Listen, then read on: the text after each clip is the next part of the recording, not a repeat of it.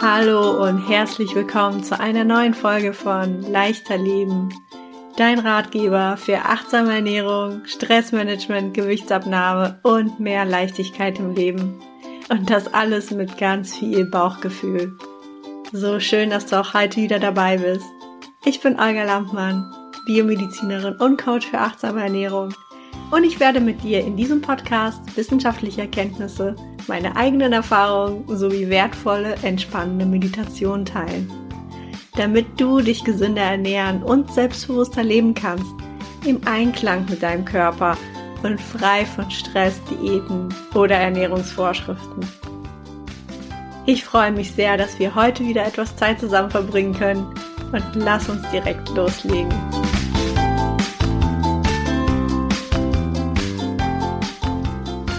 Herzlich willkommen zu einer neuen Podcast-Folge.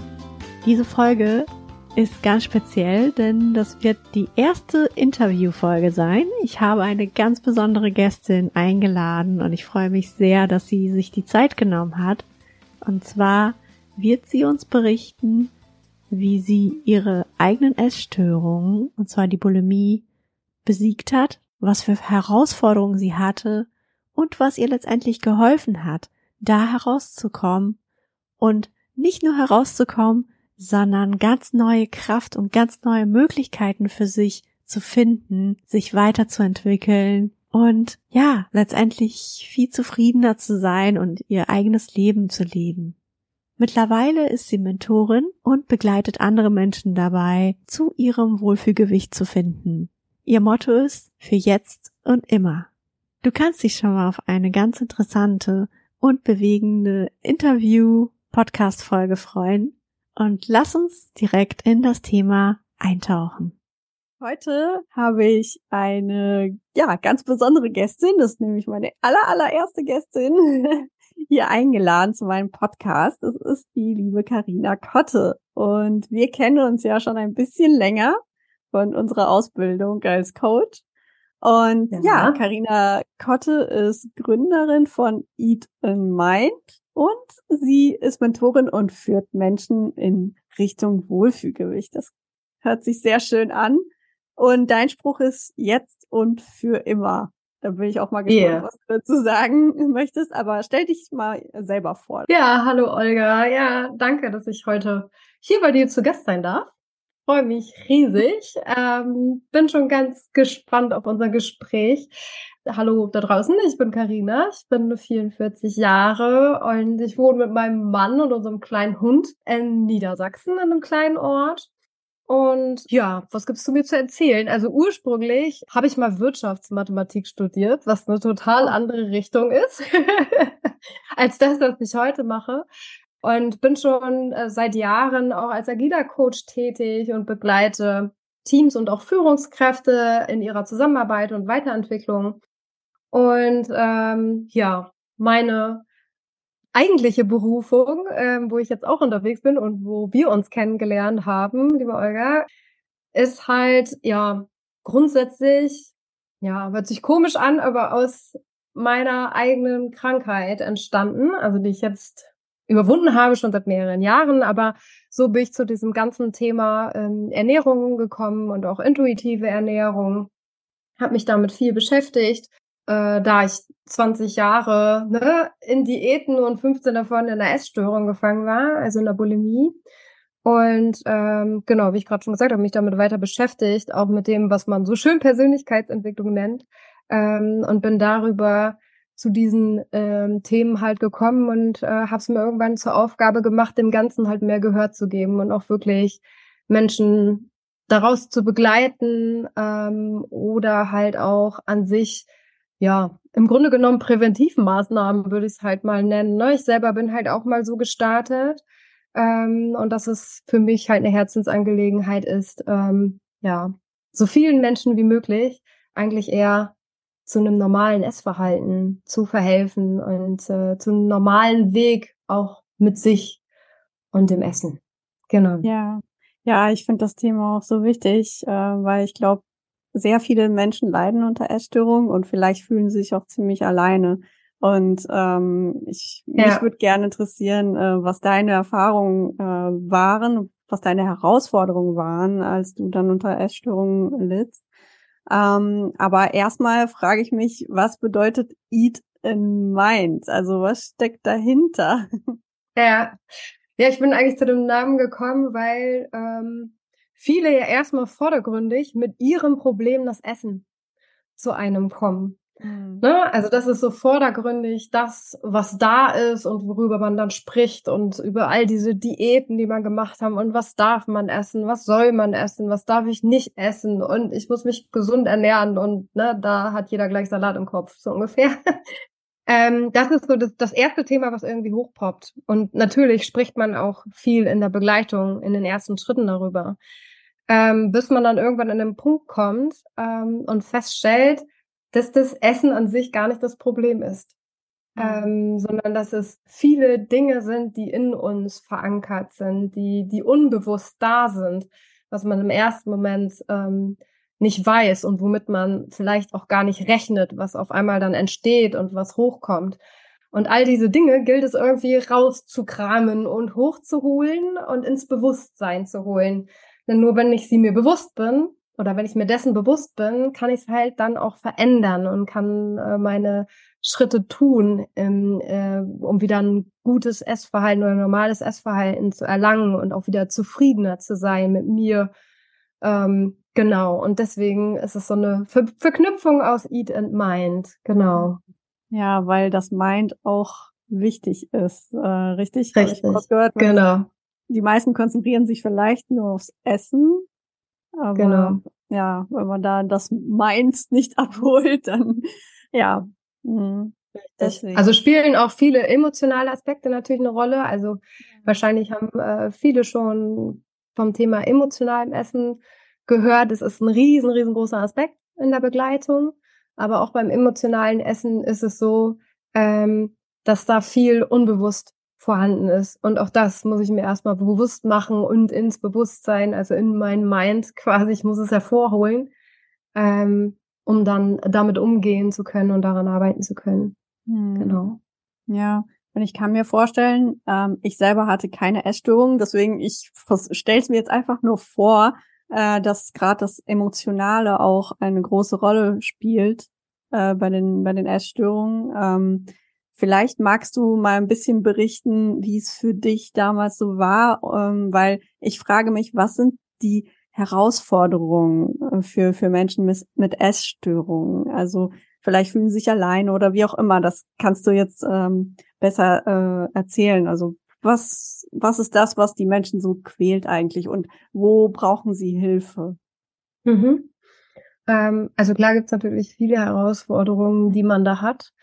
Ähm, die größte Herausforderung ist, dass man sich dessen eigentlich gar nicht bewusst ist. Also wofür nutze ich das Essen gerade? Also für mich war es damals auch. Es ging halt um, um Gewicht, um Aussehen, um ein Spiegelbild. Äh, also all das, was viele andere auch bewegt eigentlich. Mhm. Ähm, aber hintergründig ist es dann halt eher so, dass man versucht, bestimmte Gefühle nicht zu fühlen. Also bei einer Bulimie kann man es halt auf den Punkt bringen, so wie es bei mir war. Es sind dann Situationen halt einfach zum Kotzen. Ne? Also, mhm. dass man bestimmte emotionale Situationen nicht handeln können, äh, kann, ähm, die einen triggern. Ähm, und das versucht man durch Essen quasi wegzudrücken. So, so also quasi tot zu machen, ähm, damit man das, das nicht mehr fühlt. Also man, man geht nicht durch diese Emotion mhm. ähm, und versucht das mit, ähm, ja, ich kann es nicht anders ausdrücken, ne? also mit Essen quasi wirklich ähm, abzutöten und wegzudrücken. Mhm. Und äh, bei der Bulimie nimmt das dann halt, also ist das so stark von der Form her, ähm, dass man halt natürlich maßlos quasi anfängt zu essen ähm, in seiner Hilflosigkeit ähm, und dann ein Ventil braucht für das Ganze und das Ventil ist dann halt äh, wieder zu erbrechen. Mhm. Ähm, genau. Also ich stelle mir das, also beziehungsweise ich beschreibe das halt immer so vor wie, wie, so ein, wie so ein Glas, ne? Also wo unten sind deine Emotionen und du stopfst halt ganz, ganz viel Essen drauf und stopfst immer, immer, immer wieder nach.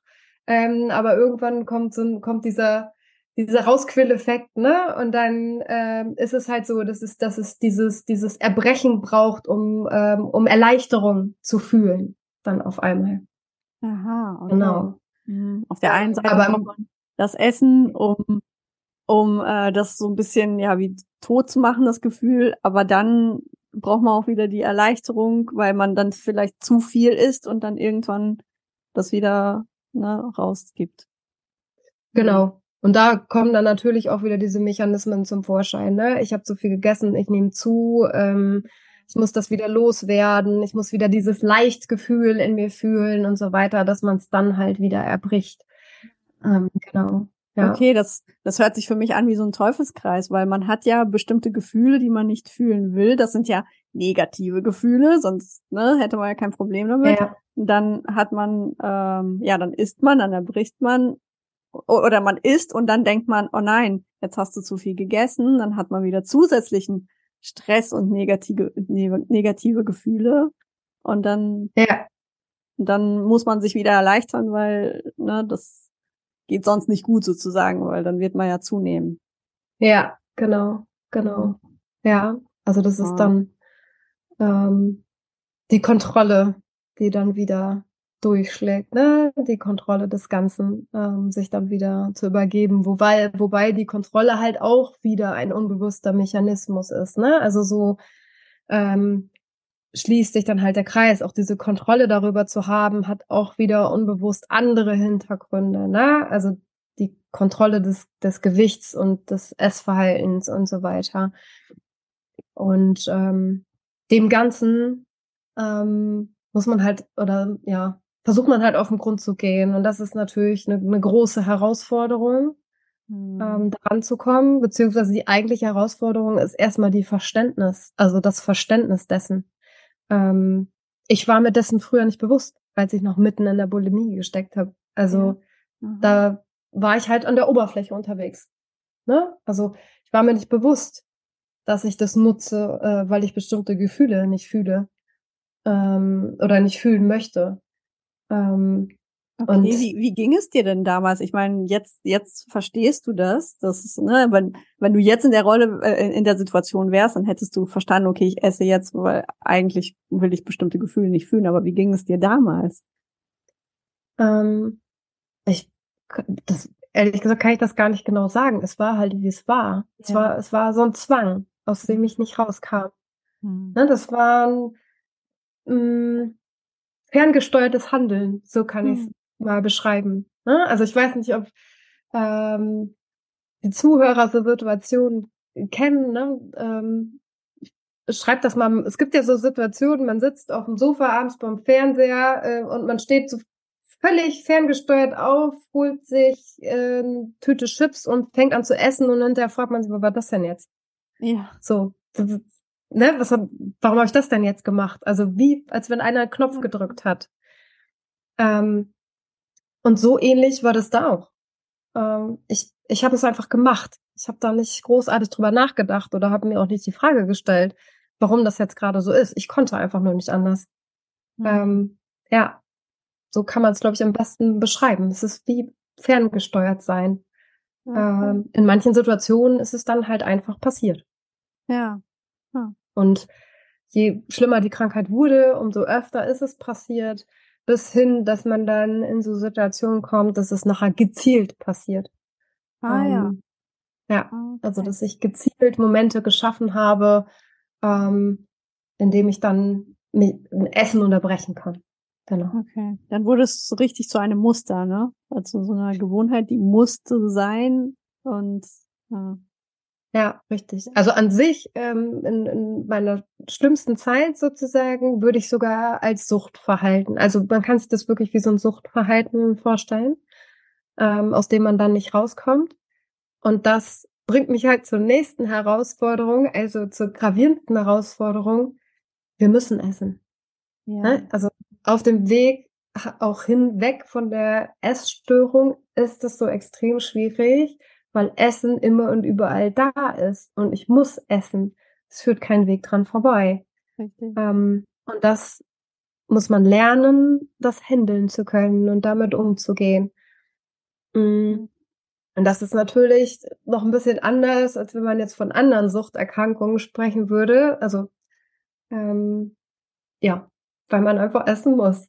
Genau. Und das, ja. das, das ist zum Beispiel dann auf dem Weg raus aus der Essstörung, ähm, ist das eine Riesenherausforderung, die man hat. Ähm, und auf dem Weg halt auch natürlich ähm, überhaupt Hilfe zu finden. Ne? Also das ja. ist bei Essgestörten halt ein, ein Riesenproblem. Also nicht nur bei Essgestörten, sondern halt bei allen ähm, psychischen Erkrankungen aktuell, mh, mm, dass man nicht zwingend die Chance bekommt. Man möchte, aber man hat die Chance vielleicht nicht, weil es keine Klinikplätze gibt, weil man keinen Therapeuten findet oder ähnliches. Und dann steht man halt sehr alleine natürlich da. Ich hatte damals sehr viel Glück, ähm, weil mein ähm, Hausarzt mir da sehr geholfen hat. Ähm, aber es gibt halt viele, viele, viele andere, bei denen das halt leider nicht so ist. Ja, ja, was, was, was ganz schlimm ist, weil diese Menschen brauchen Hilfe. Und wenn sie schon dahin gehen und sagen, ich brauche Hilfe, weil ich denke, das ist auch eine Überwindung. Vermutlich halten es die meisten einfach geheim, solange ja. es geht. Aber dann, ähm, ja, muss den Menschen auch geholfen werden. Ich frage mich, ähm, wie bist du da rausgekommen? Weil du hast es ja geschafft. Ähm, was war so dein Weg und was hat dir geholfen dabei?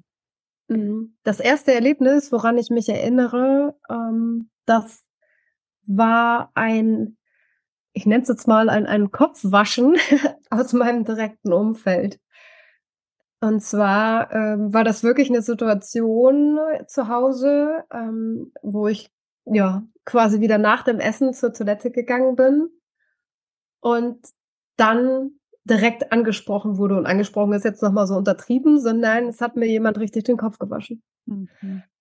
Ähm, und das war so das allererste Mal, wo ich ja ins Grübeln gekommen bin, weil es war natürlich extremst unangenehm. Also mir war die Situation extremst unangenehm. Ich merkte, mein Gegenüber ist stinksauer. Mhm. Ne? Ähm, also auch das Umfeld hat ja Schwierigkeiten, dann damit umzugehen. Die, die, ne? Also erst nicht wahrhaben wollen, dann wissen sie es, dann wissen sie es nicht zu handeln und irgendwann war wohl das Fass zum Überlaufen gebracht. Und es kam halt zu dieser Situation. Und dafür bin ich halt dankbar. Ne? Das war wirklich der, der ausschlaggebende Faktor dann in dem Moment. Ähm, und dann habe ich wirklich allen Mut zusammengenommen und bin zu meinem Hausarzt gegangen und habe wie ein heulendes kleines Elend da auf dem Stuhl gesessen. Daran erinnere ich mich noch. Ähm, und der hat mich dann halt direkt aufgenommen. Ne? Also ich hatte das Glück, dass er eine eigene ähm, eigene Betten ähm, in einem Krankenhaus auf Station hatte, wo er mich direkt dann hinverfrachtet hat wo ich eine Woche war und er hat sich mit mir zusammen halt dann auch um einen Klinikplatz gekümmert. Genau. Ähm, und dann, also es hat dann leider noch sechs Monate gedauert, bis ich in die Klinik konnte. Aber für diese Übergangszeit ähm, hat er auch dafür gesorgt, dass ich ähm, eine Therapeutin in Begleitung habe. Die war zwar nicht auf Essstörung spezialisiert, aber damit ich halt wenigstens eine Begleitung bekomme. Und das war natürlich super, ähm, dass ich in diesen sechs Monaten halt nicht alleine dastand. Ähm, richtig. Und dann war ich drei Monate in der Klinik. Und ähm, auch wenn es sich vielleicht komisch anhört, aber es war wirklich mit einer der besten Zeiten meines Lebens, auch wenn sie noch so hart waren.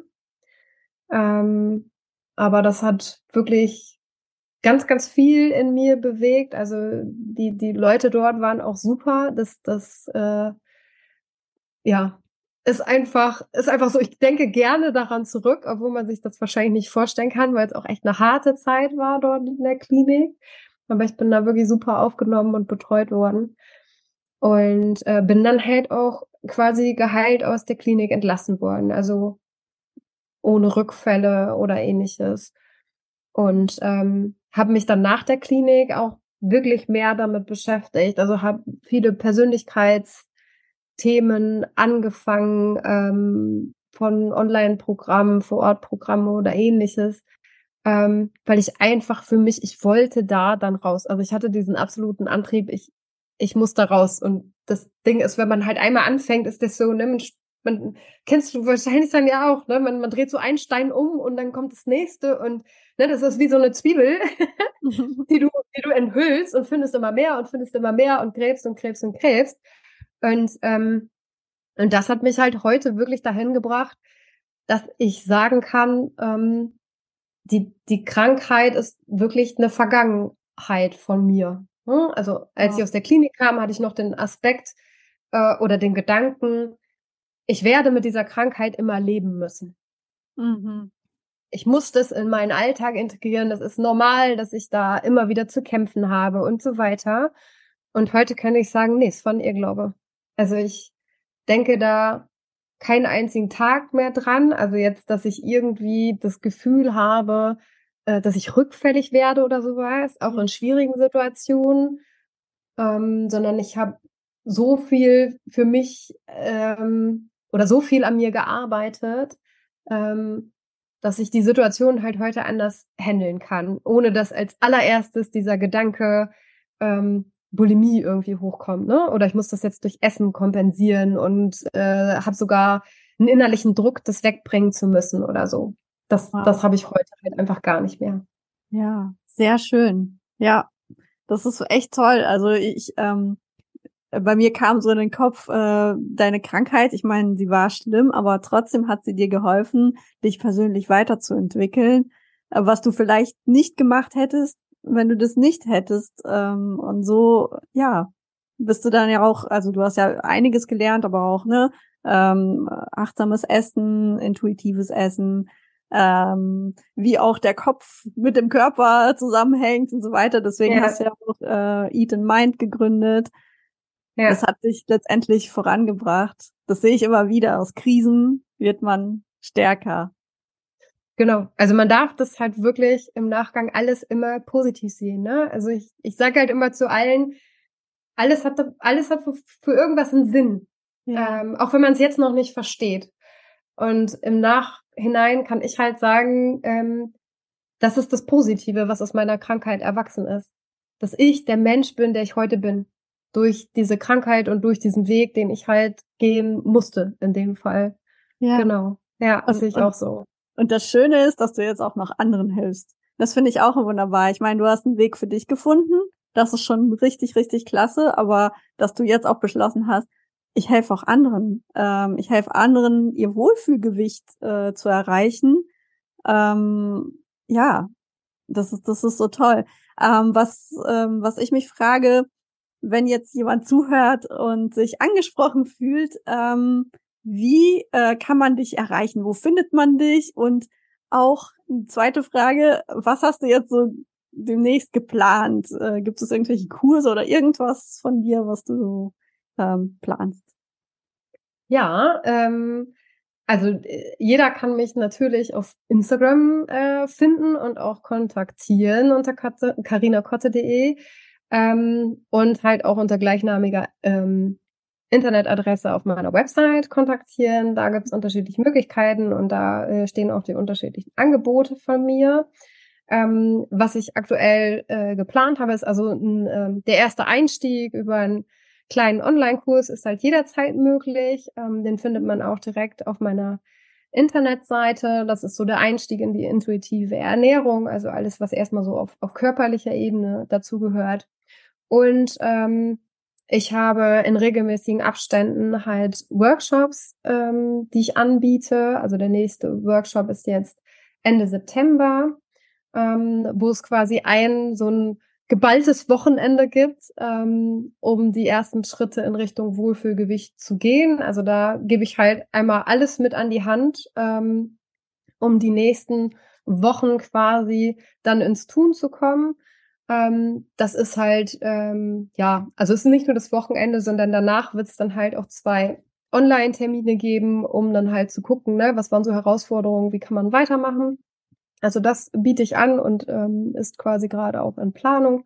Und ähm, das Dritte ist natürlich, dass auch jederzeit über ein eins zu eins ein Coaching möglich ist.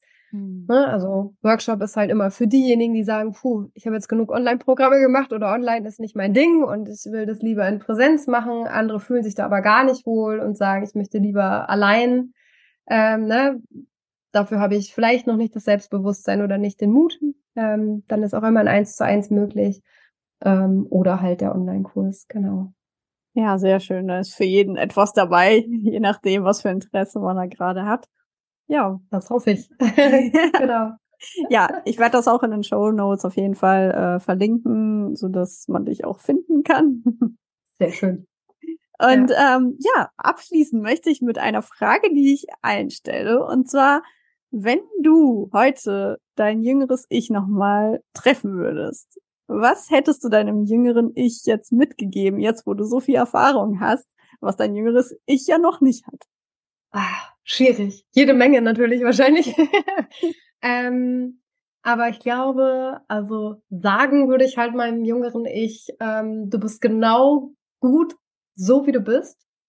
Lass dir von niemand anderem was einreden. Ähm, und ich würde aber gleichzeitig auch einen Rat mitgeben, weil das immer so leicht dahingesagt ist, ne? und so leicht ist es ja oftmals nicht, ja. ähm, dass ich meinem jüngeren Ich raten würde, ähm, genau in der Hinsicht vielleicht sich, ja, sich jemanden zur Seite zu holen, ne? Also am liebsten wäre ich es dann in dem Moment natürlich, mhm. wenn ich mein mhm. jüngeres Ich nochmal sprechen würde. Ähm, aber ne, jemanden zu haben, der einen stärkt und der einen genau dahin bringt und auch immer wieder sagst, du, du musst dir das nicht gefallen lassen, du, du musst es nicht jedem recht machen. Ähm, du darfst dich zur Wehr setzen, weil deine Grenzen verletzt werden und einen darin bestärkt, damit man selber halt bestärkt sein weiteres Leben bestreiten kann. Ja, ich glaube, das, das wäre so das Wichtigste. Wow. Das hört sich echt toll an. Ich habe schon Gänsehaut. ja, also es ist, äh, ja. Manchmal denke ich auch, wenn, wenn man das wüsste damals schon, aber ähm, ne, man muss ja auch den Weg auch gehen manchmal. Und, äh, ja, ja, genau. Ja. Manchmal ist es notwendig, selber da durchzugehen, aber ja, es gibt so ein paar Dinge, ähm, ich glaube, die könnte man, die könnte man vermeiden mit solchen ja. Sachen, ja. Ja, und ja. da ist Hilfe holen von anderen wirklich sehr wichtig. Man muss nicht alles alleine lösen, man kann auch nicht alles alleine lösen, aber dafür gibt es ja auch die Gemeinschaft, ja. Dafür gibt es Experten und ähm, ja, das sollte man dann auch in Anspruch nehmen. Ja. Ja, definitiv. Vielen, vielen Dank äh, dir für auch für deine Offenheit, also dass du das alles so nochmal geschildert hast, wie es für dich damals war. Ähm, Sehr gerne. Der, der einen oder anderen Zuhörerin auch helfen, ähm, sich auch vielleicht Hilfe zu holen oder auch einfach sich bestärkt zu fühlen, dass es immer einen Weg rausgibt. Und äh, ja, das ist nach jedem Tag gibt's wieder einen, einen Gipfel und ja, das ist halt das Leben, ne? Und man soll nicht verzagen. Genau. Ja. Ja, sehr, ich sehr danke schön. dir auch, Olga. vielen, vielen Dank für das nette Gespräch, dass ich hier sein durfte. Ich freue mich. Und ja, das Angebot an jede da draußen steht, sich zu melden, auch gerne mit mir in Kontakt zu treten. Ja, sehr schön. Dann ähm, ja, vielen Dank dir nochmal, dass du hier warst und ja, und wir sprechen uns sicher nochmal wieder. Ja, Bis alles dahin. klar, Olga. Ja. Ciao. Ich hoffe, die Podcast-Folge hat dir gefallen. Wenn dir der Podcast gefällt, teile ihn gerne mit deinen Freundinnen, Familie oder Kollegen. Und wir hören uns schon in der nächsten Podcast-Folge wieder. Bis dahin wünsche ich dir einen wunderschönen Morgen, Tag oder Abend, wann immer du den Podcast gehört hast. Alles Liebe.